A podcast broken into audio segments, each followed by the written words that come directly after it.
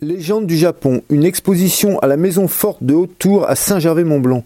Quelques explications d'Emma Legrand, directrice de la culture et du patrimoine de Saint-Gervais-Mont-Blanc. Cette exposition Légende du Japon, qui est présentée à la Maison Forte de Haute-Tour et au Musée d'Art Sacré à Saint-Gervais, euh, présente euh, des collections euh, particulières, trois collections particulières assez originales, donc de la culture nippone.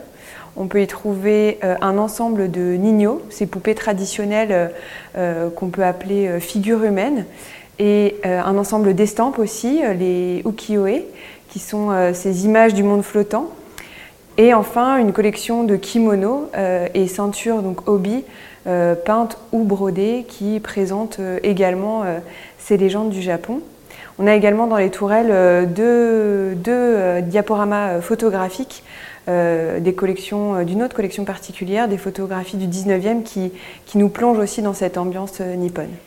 L'exposition Légendes du Japon a vu le jour à Saint-Gervais grâce à une collaboration avec ses collectionneurs privés et notamment Anne de Pigny qui collectionne les poupées Nino et qui a collaboré avec de nombreux musées pour présenter ses collections. Elle a vraiment à cœur de, partager et de faire découvrir cette culture et euh, ayant vécu elle-même euh, plusieurs années en Asie et étant fascinée par ce monde, elle s'est euh, donc associée à deux autres collectionneurs, Anita Henry qui a ses collections de kimonos et Sylvain Révolon qui collectionne lui des estampes japonaises.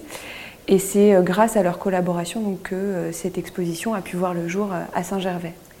Alors ces ninos, ces, poupées traditionnelles, ne sont pas des poupées comme on l'entend nous euh, en Occident, ce ne sont pas des, jouets, c'est plutôt des cadeaux qu'on offre pour des naissances ou à l'occasion de fêtes traditionnelles, notamment euh, Inamatsuri, qui est euh, la fête destinée aux petites filles qui a lieu tous les 3 mars, ou Tango no Seku, qui est pour les petits garçons, qui a lieu là le 5 mai. Et on offre ça plutôt comme en guise de talisman ou de, porte-bonheur, ou pour rejeter le mauvais sort. Elles sont aussi offertes dans le cadre de, rencontres et de cadeaux diplomatiques, hein, notamment euh, Jacques Chirac en avait, en avait eu euh, lors de sa présidence. Et alors elles sont euh, assez incroyables et fascinantes, ces, ces parce qu'elles elles nous présentent en fait toute une culture, que ce soit des personnages historiques, des shoguns ou des empereurs, mais aussi d'autres plus légendaires euh, puisque euh, ce sont des, personnages souvent issus d'histoires qu'on se raconte depuis euh, la nuit des temps et qui représentent certaines valeurs aussi ou qui ont des histoires assez fantastiques qu'on se raconte aussi depuis longtemps à travers donc ces, cadeaux que l'on s'offre. Et donc c'était des, voilà, des, artisans qui réalisaient ces, ces poupées avec, comme on peut le voir, vraiment des, une qualité exceptionnelle, euh, que ce soit dans les textiles, euh, la soie qui est utilisée ou même dans la peinture, euh, le gofun qui est cette technique pour peindre les visages et les carnations avec de, la poudre de coquillage. L'expression aussi des visages de ces personnages sont assez fascinantes. Et donc on en a aussi, il y a toute une histoire aussi sur les, tailles qu'elles peuvent avoir, puisque on va dire sous l'ère d'Edo, qui est la principale ère euh, sous laquelle elles ont été euh, réalisées, euh, on va dire que la dimension des ninos correspond à la, hiérarchie sociale qu'ont les gens qui possèdent ces, ces. Alors ces ninos ont été réalisés donc principalement sous l'ère d'Edo, qu'on situe entre nous, sous notre calendrier, entre 1600 et 1867.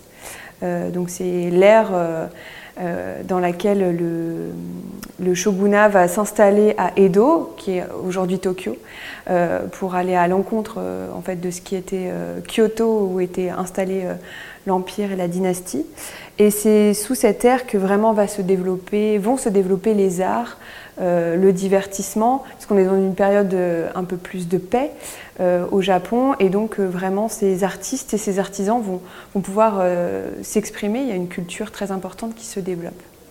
Les estampes donc, de la collection de Sylvain Révolon sont assez particulières. On, a souvent l'imaginaire, enfin en, en mémoire, les, représentations de paysages et de montagnes, notamment du mont Fuji, qu'on retrouve bien sûr beaucoup dans ces estampes, mais plutôt en arrière-plan.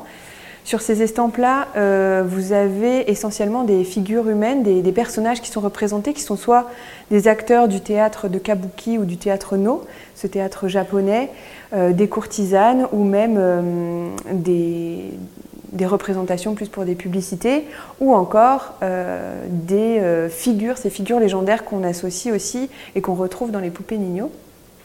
Donc c'est vraiment toute cette histoire et ce, cette culture autour de, ces personnages euh, fictifs ou historiques euh, qui, est le fil conducteur de cette exposition. Et ces estampes sont vraiment d'une grande qualité. On peut le voir notamment euh, dans la qualité des couleurs, de certains dégradés.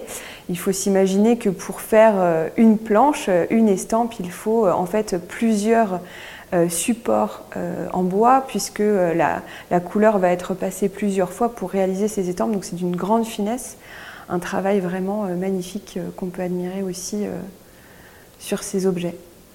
L'exposition est présentée jusqu'au 8 mai à la Maison Forte de Tours à Saint-Gervais et au Musée d'Art Sacré à Saint-Nicolas de Véros.